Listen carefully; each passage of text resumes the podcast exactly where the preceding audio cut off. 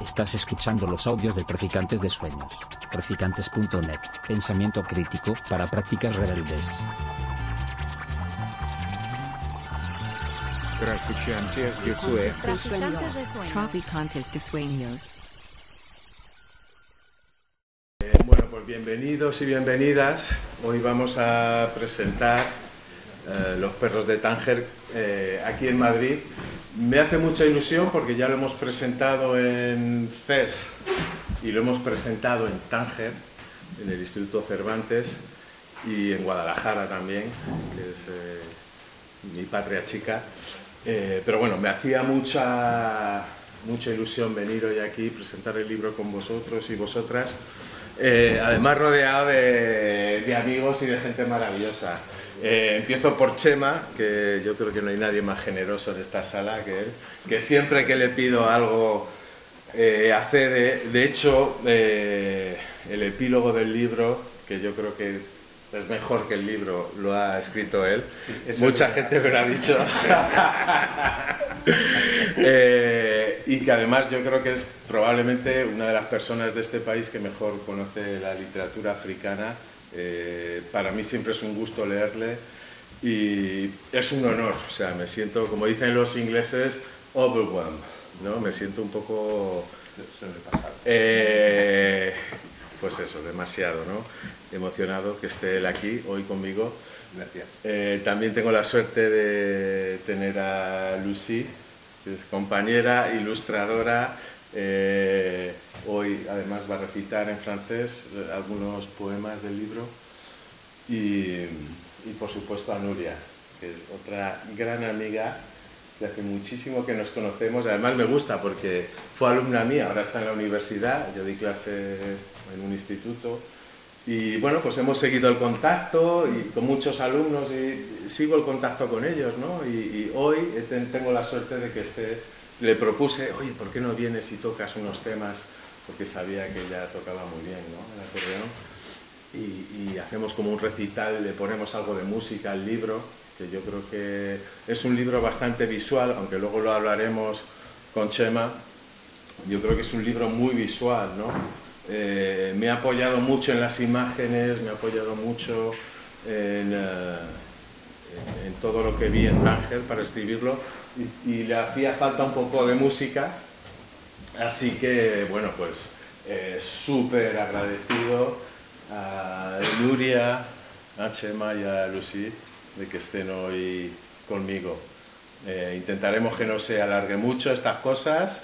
Eh, lo bueno siempre me dos veces bueno, así que bueno, pues, cuando queráis empezamos.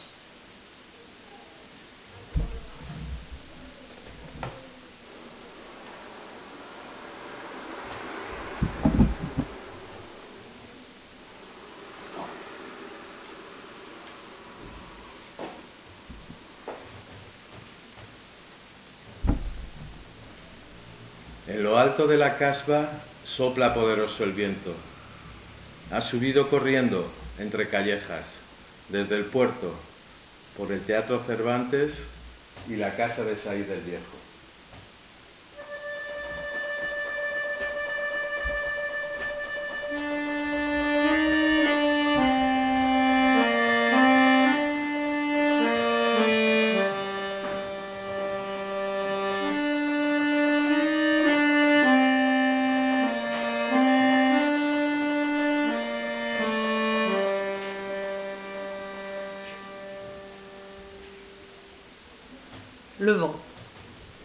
Sur les hauteurs de la Casbah souffle un vent puissant. Il est monté à toute vitesse, entre les ruelles, depuis le port, en passant par le théâtre Cervantes et par la maison du vieux Saïd.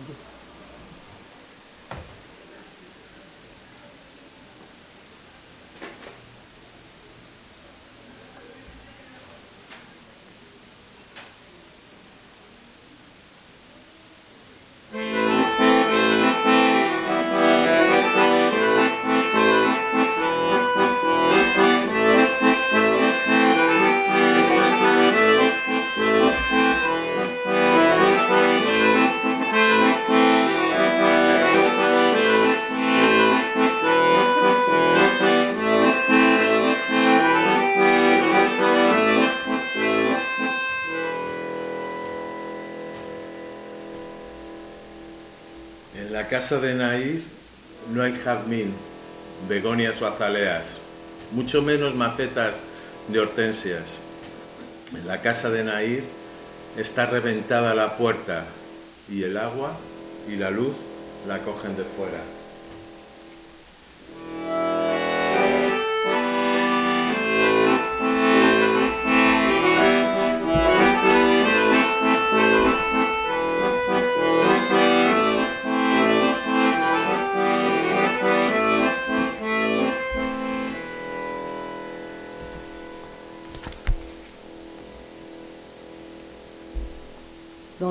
Nadir, il n'y a pas de jasmin, de bégonia ou d'azalée, et encore moins de peau d'hortensia. Dans la maison de Nadir, la porte est cassée, et l'eau et la lumière, ils la prennent de l'extérieur.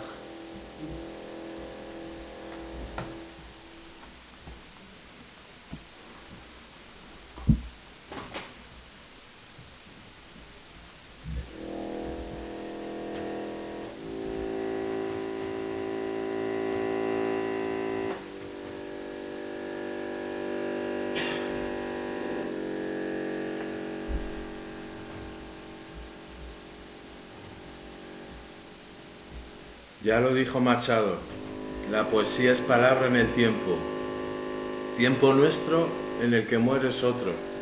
Late, corazón, late, no dejes que entre agua al pulmón.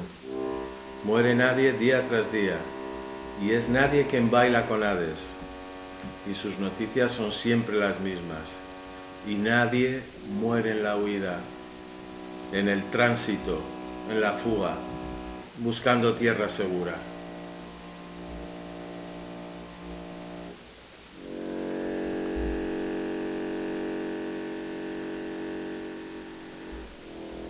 Machado le disait déjà, la poésie est parole dans le temps.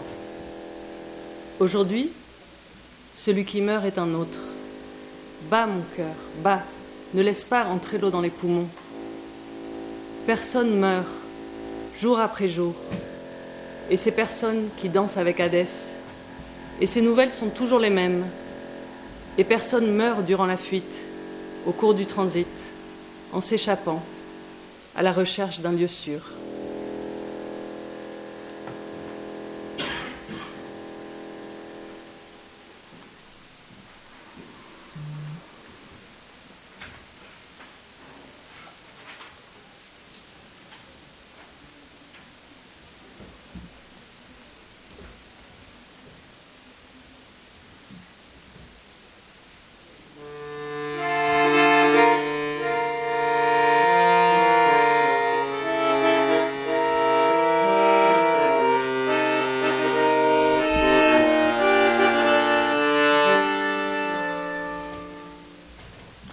Mientras Judá recoge el ganado en el monte Musa, los contenedores pasan el estrecho.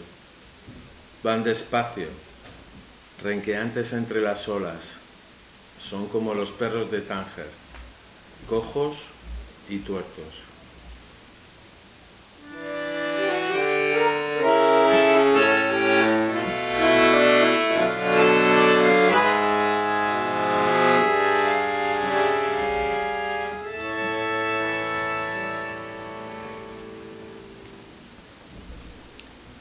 Pendant que Houda rassemble le troupeau dans le Djebel Moussa, les conteneurs passent le détroit. Ils vont lentement, cahotant sur les vagues.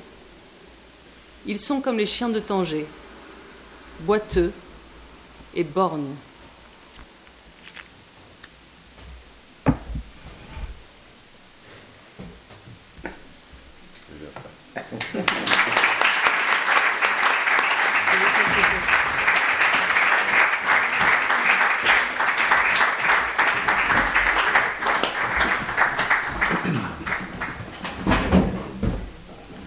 Pues eh, esta pequeña lectura eh, eh, con la música de Nuria eh, ha sido un poco un pequeño aperitivo. No quiero decir que en el libro, para los que no lo hayan leído, también hay relatos cortos, ¿no?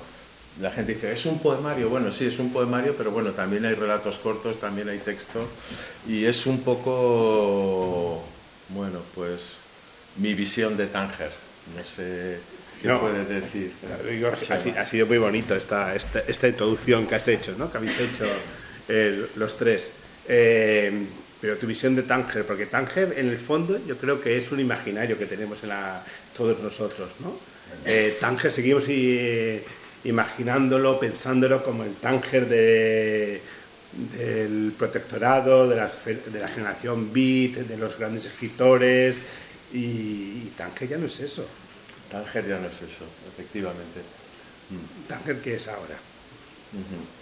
Bueno, yo hace poco estuve con, con Farid, con un amigo, y mucha gente eh, me pregunta, bueno, es que, claro, ya Tánger no es tan romántico, ya Tánger eh, no tiene ese pozo maldito de la generación beat, ¿no? De Burroughs, de, eh, de todos ellos, ¿no? Y eh, dices, bueno, sí, no tiene, a lo mejor no tiene ese, ese pozo maldito, ¿no? Pero tiene tantas cosas que ofrecer el Tánger de hoy.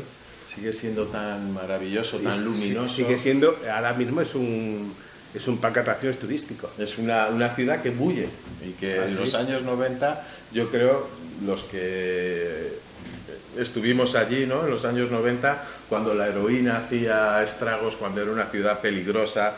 A mí siempre me decían, yo iba con la mochila, pues eso, camino de Chechagüen, siempre iba más al sur. Siempre pues bajabas al moro, ¿no? Sí, siempre me decían, en Tánger ni se te ocurra parar, ¿no? Porque es una ciudad peligrosa, hay mucho malandro, hay mucha gente buscándose la vida en el puerto, ¿no? que intentaba pues trapichear o colarse debajo de un camión o, pasar la verja ¿no? y meterse en el ferry. Y eso ha cambiado radicalmente. ¿no? Ahora Tánger es una ciudad cosmopolita, mucho más moderna, mucho más luminosa, mucho más abierta eh, que el Tánger que yo conocí hace ya sí. 30 años. nada que ver con aquel Tánger, pero además es una ciudad como mucho más cerrada, mucho más, eh, yo qué sé, me parece que la religión es, mucho más presente que, que, hacía muchos años, ¿no? Eh, es una ciudad muy, muy turística que ha perdido mucho de su esencia, de lo que era Tánger. Sí que es verdad, siempre que en todo cambio hay cosas que se pierden, ¿no? Y quizás el lado más canalla y ese lado más eh, oscuro se ha perdido, ¿no? Pero bueno, sigue, yo creo que si vas con una mirada o vas con, con la idea de recorrer la ciudad, ¿no? de, otra, de una forma más eh, amplia, también esa zona canalla también la puedes encontrar. ¿Y, tú, y tú buscas la, el Tánger canalla en tus, en tus versos? Yo creo que no, yo creo que busco el Tánger, eh, en, un Tánger en el que me pueda reconocer yo. ¿Y cómo es ese Tánger que te reconoces? Pues ese Tánger es el Tánger de mis amigos, el Tánger de Nadir, el Tánger que conocí cuando estuve, cuando estuve escribiendo el libro. Creo que ya lo he comentado en alguna ocasión o en alguna entrevista que me han hecho, pero yo me fui a Tánger no a escribir Los perros de Tánger, que es otro equívoco más, ¿no?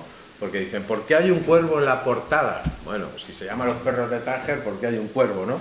Porque es, un libro que yo creo que llama al equívoco, ¿no? Hay muchos guiños. el cuervo eh, es un poco el espíritu de Tánger también, ¿no? Ese ave eh, carroñera, lista, que se las sabe todas, ¿no? Tánger es un poco la ciudad así, ¿no? Que se las sabe todas, es una ciudad muy lista, muy viva, eh, y que si no estás al loro, pues te la pueden dar, ¿no?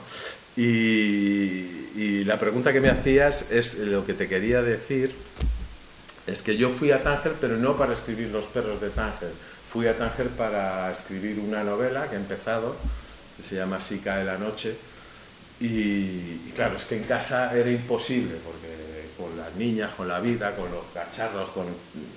es muy difícil centrarse y es muy difícil escribir algo, a mí me cuesta horrores, y entonces le dije a Lucy, le dije a mi mujer, digo, mira, me voy a ir a escribir porque aquí no me centro.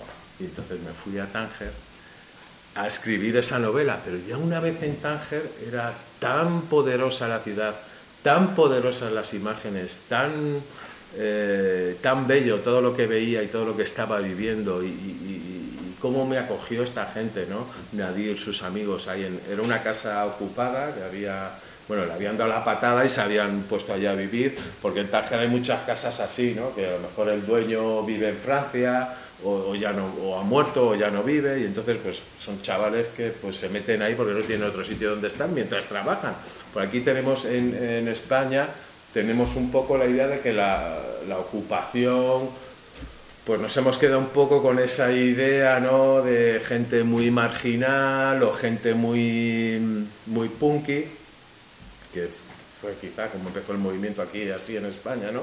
Pero en Tánger y en África, tú que conoces África, si hay una casa vacía, alguien se va a meter y va a hacer uso de ella y va a vivir y, va y, por ejemplo los chavales donde estaba yo viviendo pues uno trabajaba en una fábrica en la fábrica de Renault el otro trabajaba tenían sus trabajos y, bueno y además allí me dejaban escribir tenía un cuartito para escribir y fue un poco un homenaje no solo a Tánger, al Tánger que yo amo y al Tánger que, yo conocí y que sigo conociendo, sino también a Marruecos, ¿no? que es un sitio al que empecé a ir con 20 años y el que he seguido yendo todos los años.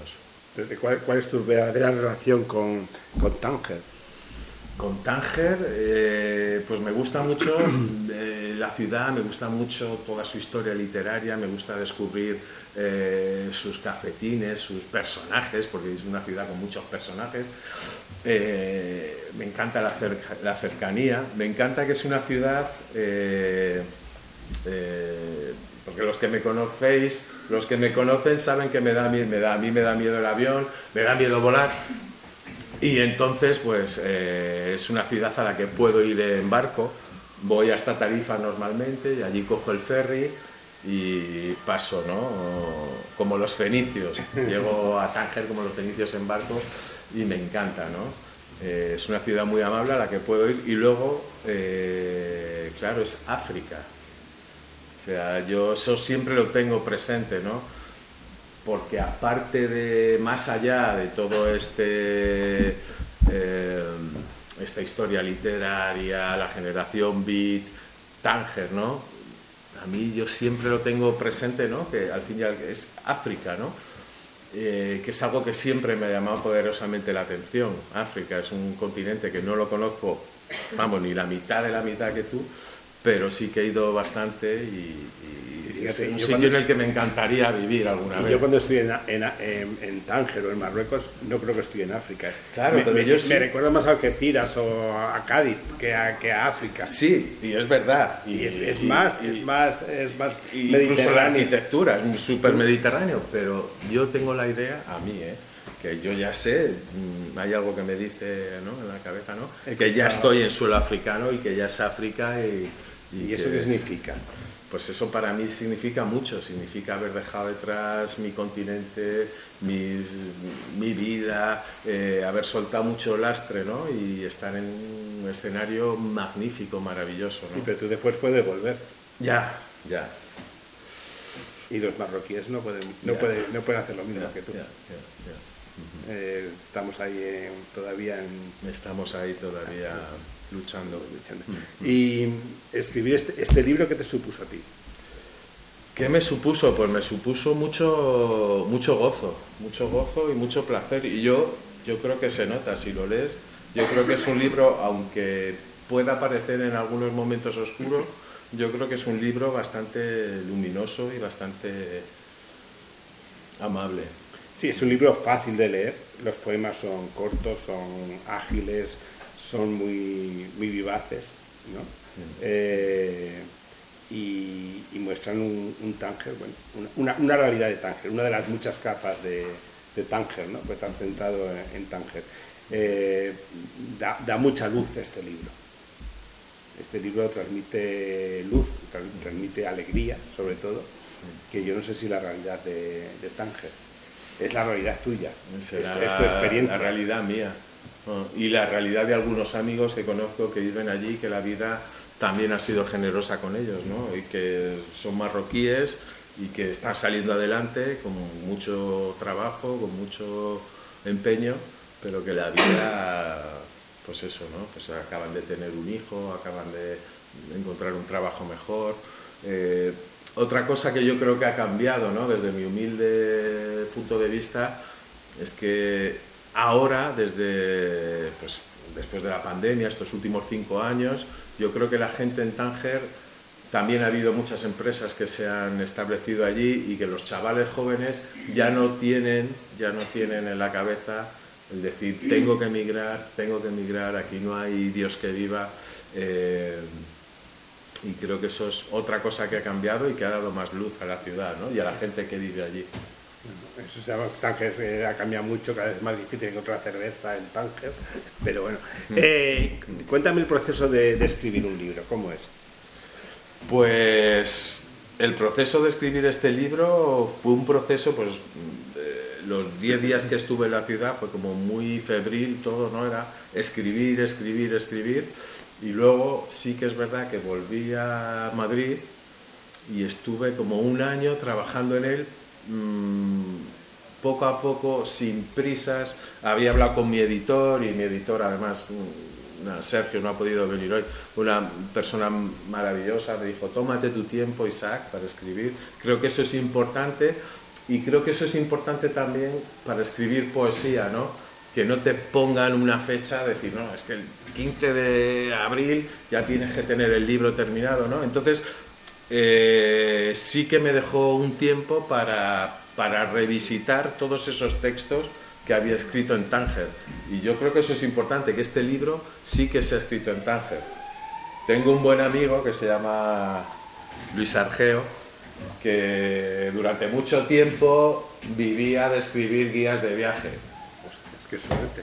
Qué suerte, pero bueno, Luego también eh, hubo una guía que no le daba tiempo porque le coincidía con otro viaje y creo que escribió la guía, eso dice él, sin ir al sitio donde estaba. Era un poco, pues eso, preguntando aquí, acullá, tal. Y, bueno, escribió una guía de viajes mm, un, poco de oídas, ¿no? Pues eh, Los perros de Tánger, sí que tengo que decir que fue escrito ahí, sí que el proceso de reescritura fue en Madrid, pero que es un libro tangerino, tanjawi, 100%. Mm. ¿Y por qué he traducido a tres idiomas?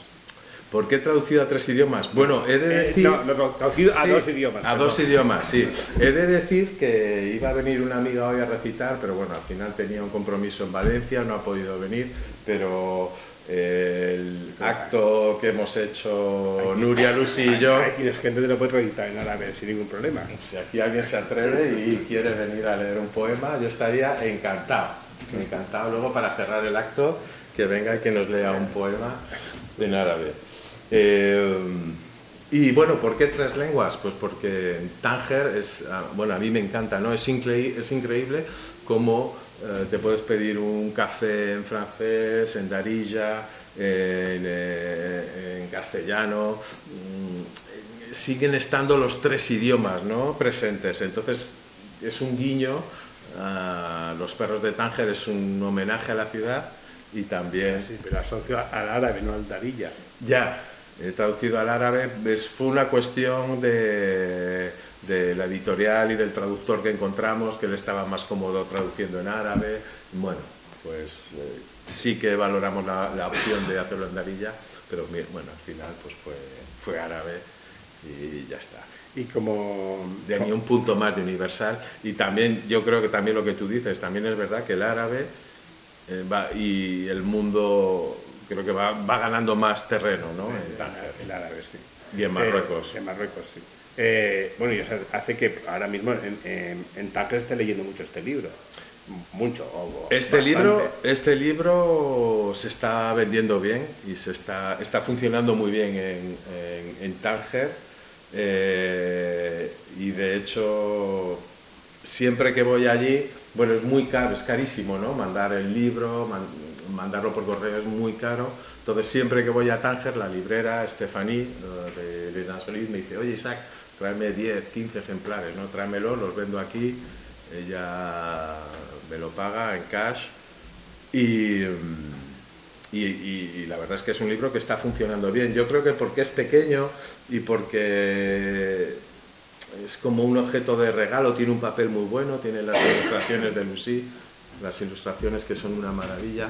Eh, y yo creo que es un objeto para regalar. Y yo creo que, y también el tema de las tres idiomas, yo creo que le da mucho juego en la ciudad. Y hay mucha gente que lo ve ahí en la librería y dice, ¿no? Como Sí, que pero- le da, le da curiosidad. Pero, por ejemplo, el libro de Gonzalo también está viendo mucho en Tánger, ¿no, Gonzalo? El de Al sur de Tánger. Ujú. Y está, y está solamente en castellano. Eh, ¿no? Es un... Sí. Hay como una curiosidad por este tipo de literatura. Sí, yo creo que sí. Yo no sé si se puede llamar literatura tangerina o no, No, pero algo hay entre dos aguas, eh, como, decía, hay. como diría Paco de Lucía. algo hay. ¿Y tú ahora te, te consideras un poeta? ¿Yo me considero un poeta? Eh, no, no, no me considero un poeta. Eh, me gusta escribir y yo siempre he tenido mucho respeto por esa palabra, ¿no? Entonces, pues, me cuesta creérmelo, incluso cuando la gente, no, no, el poeta Isaac Begoña, pues, no lo sé. Yo creo que todavía es una palabra que me queda grande. Igual con muchos años, pues sí llegaré a ser un buen poeta. Sí, porque es tu primer libro de poesía. De poesía es mi primer libro. Eh, No tu primer libro, tienes el de, ¿cómo se llama? Londres, Sarajevo. Sarajevo. Sí. Tengo una pequeña novela que se llama Londres Sarajevo, pero de poesía es Es este. este. Sí. Y ya está. Y ahí, Y te, está. ahí te has parado por ahora. Y ahí me he parado por ahora. Pero estás escribiendo. Estoy escribiendo, estoy escribiendo narrativa, ficción, pero bueno, la poesía la tengo de momento parada. Y, y el ser escritor, ¿qué significa? ¿Qué significa ser escritor? Pues no sé, yo creo que encontrar, ¿no? Encontrar placer en escribir y escribir y que la gente pues te siga o te compra tus libros o te lo comente o para mí ser escritor es un sueño también, porque bueno, mi madre era bibliotecaria y mi segunda casa siempre ha sido una biblioteca, ¿no? Mi madre era la, trabajaba en la biblioteca pública de Fuqueca de Henares, un pueblo de Guadalajara. Y yo desde pequeño pues siempre he estado rodeado de libros, ¿no? Cuando mi madre trabajaba, no me podía dejar con alguien o tal, ¿no? Pues vente conmigo, ¿no? Y pues yo me he criado entre libros. Para mí ser escritor es lo más. Es lo más. Para mí es lo más, porque creo que todavía creo en el poder de la palabra, creo en el poder de, mm, eh, que, que tiene la literatura, creo la literatura mm, a mí en concreto pues me ha salvado la vida muchas veces y no, no me tiembla la voz en decirlo. La literatura para mí es, eh, bueno, también me gusta el ajedrez, pero la literatura, es- la literatura es lo más Y, y es más que el ajedrez. y es más que el ajedrez. ¿Ah, sí? Para mí sí. Pues sí, yo pensaba que el ajedrez era tu vida. No, no. Para mí es la literatura, ¿no? Y entonces, bueno, pues yo creo que no. A ver, he jugado siempre con ventaja en este terreno porque me he criado en una, en una biblioteca. Y muchas veces, ¿no? A ver, pues en alguna presentación o en algún curso, en algún quedado tal, la gente me pregunta, que, oye, Isaac, ¿y qué hay que hacer para ser escritor? ¿Qué haces? ¿Cómo haces? ¿Hago un curso? ¿Hago tal? Hago... Digo, pues mira, yo creo que para ser escritor, sobre todo lo que hay que hacer es leer mucho. Y es mi consejo, es el consejo que le doy a- cuando me lo piden. ¿eh? ¿Qué hay que hacer para escribir un libro? ¿Qué hay que hacer para escribir? ¿Qué hay que hacer para ser escritor? Digo, pues sobre todo leer y, y encontrar placer en la lectura y, El que, el que y luego lee, lanzarte, ¿no? Lanzarte con mayor o menor fortuna a escribir. el que lee, el que lee eh, puede escribir. El que no lee no puede escribir, posiblemente. Bueno, ese es otro melón, ese es otro debate. Pero Sí, yo pero- creo que hay mucha gente que escribe que no lee. No sé. Eh, me- ¿Te refieres a Pérez Reverte? sí, yo creo que Pero sobre Reverte, todo en ¿no? el mundo de la poesía o en Ah, el sí. mundo de la poesía de, de Instagram y de tal y los Instagramers Mm. que escriben poesía y tal. Ahí, lo siento, ¿eh? no quiero hacer enemigos. No, no Pero- hagas aquí, no creo, no creo que aquí haya ningún enemigo aquí, vamos. Pero bueno, yo creo que hay gente que vale, antes de escribir ¿Y, debería leer y cuáles son tus referentes literarios? Ya que estamos hablando de literatura, ¿quiénes, quiénes son tus ídolos? Vale. Aparte de Pablo Cerezal, eh, Pablo Cerezal es uno de mis grandes ídolos. También tengo a Maran Al-Masri, que es una gran poetisa eh, libanesa. Eh, me gusta mucho Carmelo Iribarren, de Donosti. Y me gusta mucho Bolaño. también. O sea, yo creo que ahí están mis mis grandes Claro, mis yo- grandes ídolos. Quitando Bolaño, los demás no los he leído. Albert Camus, Albert Camus, Bueno, Albert Camus, pero- soy otro gran seguidor y fan suyo de su obra y es una obra a la que siempre vuelvo. Además, el mismo libro, creo que de La Peste, creo que tengo como cuatro ediciones en casa distintas y de L'Étranger, igual, ¿no? Del extranjero tengo como cinco ediciones, una prologada por Merced Rododera, eh, la tengo en francés, la tengo en inglés, la tengo en español, y mi hija, ¿no? Me dice, oye, papá, tienes el mismo libro, el extranjero lo tienes cinco veces, y dice, ¿por qué? Y digo, pues pues, por- pues, porque es, es un libro al que siempre vuelvo y además me gusta volver eh, en español, en francés, en inglés, como sea. Mm, mm. El otro día, bueno, ya Sigue, tampoco sigue. quiero aburrir, Aburre, pero el otro día, el año pasado creo que en The Guardian hicieron una, una encuesta, un pequeño artículo sobre cómo traducir, y aquí ya entra la traducción, que también me parece apasionante, ¿no? Traducir algo, de cómo se traduciría eh, la primera frase, ¿no? Del extranjero. Aujourd'hui, maman est mort, ¿no? Que, bueno, seguro que sí lo dice mejor que yo. Pero, claro, ¿cómo se traduce ¿no? al castellano? Hay muchísimas maneras. Fíjate que es una frase aparentemente sencilla. Aujourd'hui, hoy ha muerto mamá. mamá ha muerto hoy, mi madre, madre ha muerto hoy. Es, es, eh, Es, es- es un problema enorme lo de la es un problema enorme. Yo cada vez lo veo. Por eso me gustan las lenguas, ¿no? Sí, por, por eso, eso me gusta yo leer eso- en francés y leer en inglés. Sí, yo también. yo prefiero leer los libros en, en el idioma Por eso, original. porque la traducción en, siempre en hay los algo que puedo, porque la pierde. traducción siempre hay algo y no todos los traductores son buenos. Eso es. Así que también hay. Eso es, y, eso ¿no? y cuando hablamos de literatura africana, eh, se puede hablar muy bien inglés, pero después si no sabes, no sabes el contexto, que también ¿no? hay que saber contexto, hay que saber de todo lo que es esto. ¿no? Eso es. Eh, bueno, eh, yo creo que, bueno, no, no eh, el francés sí lo puedo leer aquí, el, el árabe no lo puedo leer, pero imagino que está bien traducido. Sí, sí, ha habido gente que sí que es traductora de árabe, amigos míos, y me han dicho, no, no, es una traducción muy correcta, muy bastante fidedigna. Sí, lo que pasa es que traducir poesía es muy difícil. Es muy difícil, Claro, porque que no se es expresa igual. Súper difícil. Yo lo pero veía, lo vi- comparaba el castellano con el francés y digo, "Uf, Es muy difícil, pero fíjate, yo creo, Sí, no, jugando con el libro, creo que está bastante bien sí, hecha. sí, pero no, no, no- no- muchas veces cuando traduces poesía, no te digo literatura eh, prosa, se pierde mucha fuerza, Se quizás, porque la, la fuerza de las palabras, de, de la entonación, de, lo- de los juegos de palabras, es- eso se, no se puede traducir, ¿no? Entonces, bueno, eh, siempre, siempre estamos con eso, ¿no? Bueno, pues eh, no sé, ¿qué más nos quieres contar, eh, Isaac?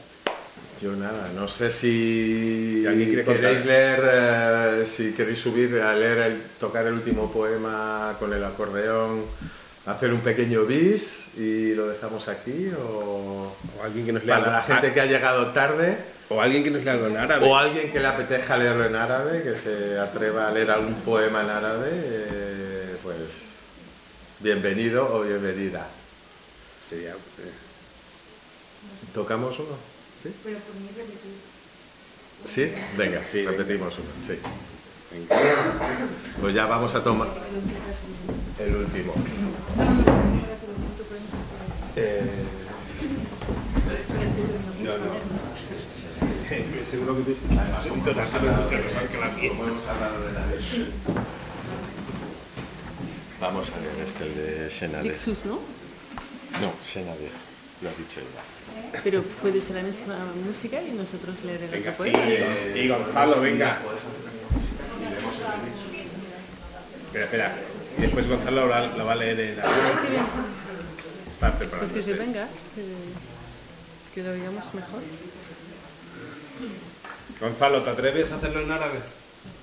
¿Qué página? Eh, a ver, ¿cuál es? Eh, Eh, Lixus, que es hacia el final.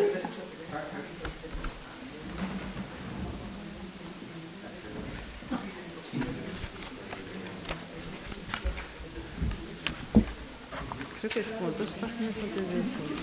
Persón, nadie, Lo tenemos casi. Traversé. Traversé y después. ¿no? y es antes. Lixus, página 156. Vale, Eh, Haremos el de Elixus. 156 en castellano. Eso es. Y en, en árabe, Y en árabe 154. Eso. 154 en árabe. Gonzalo, Gonzalo. Con la vergüenza Gonzalo, venga. ¿Y qué hacemos? ¿Castellano, árabe, francés o Vale, castellano, sí. francés, árabe? Porque en... O castellano, francés, árabe, para el mismo orden de antes. ¿Vale?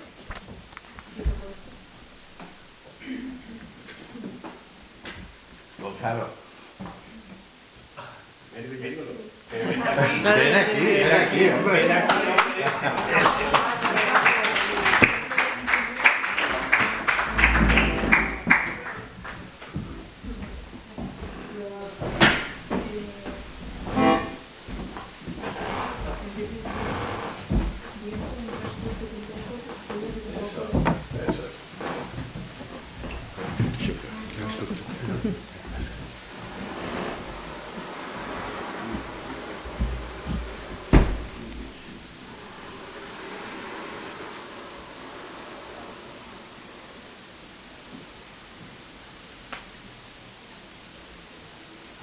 Piedra viva perdida, restos de imperios, piedra de vida, que sobrevive al mito y al paso del tiempo, piedra atlántica, piedra gris, piedra verde, piedra de arenisca, piedra tallada, piedra amiga, piedra querida, atea, libre, piedra que recoge la forma y la herida.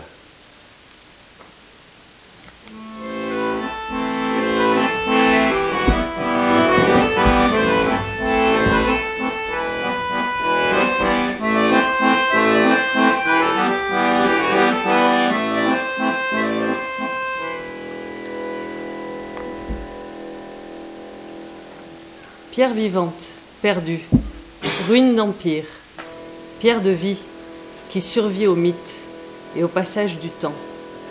Pierre atlantique, pierre grise, pierre verte, pierre de grès, pierre sculptée, pierre amie, pierre aimée, athée, libre, pierre qui accueille la forme et la blessure.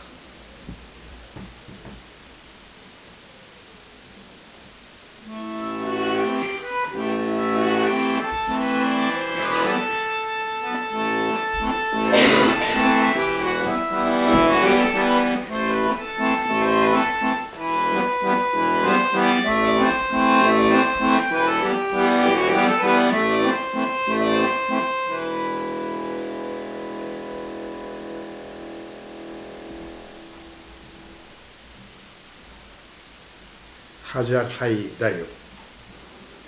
أطلال إمبراطوريات. حير الحياة. يظل حيا رغم الأسطورة. ومرور الزمن. حجر أطلسي. حجر رمادي. حجر أخضر. حجر رملي. حجر منقوش. حجر صديق حجر عزيز. ملحد. حر حجر يجمع بين الشكل والجرح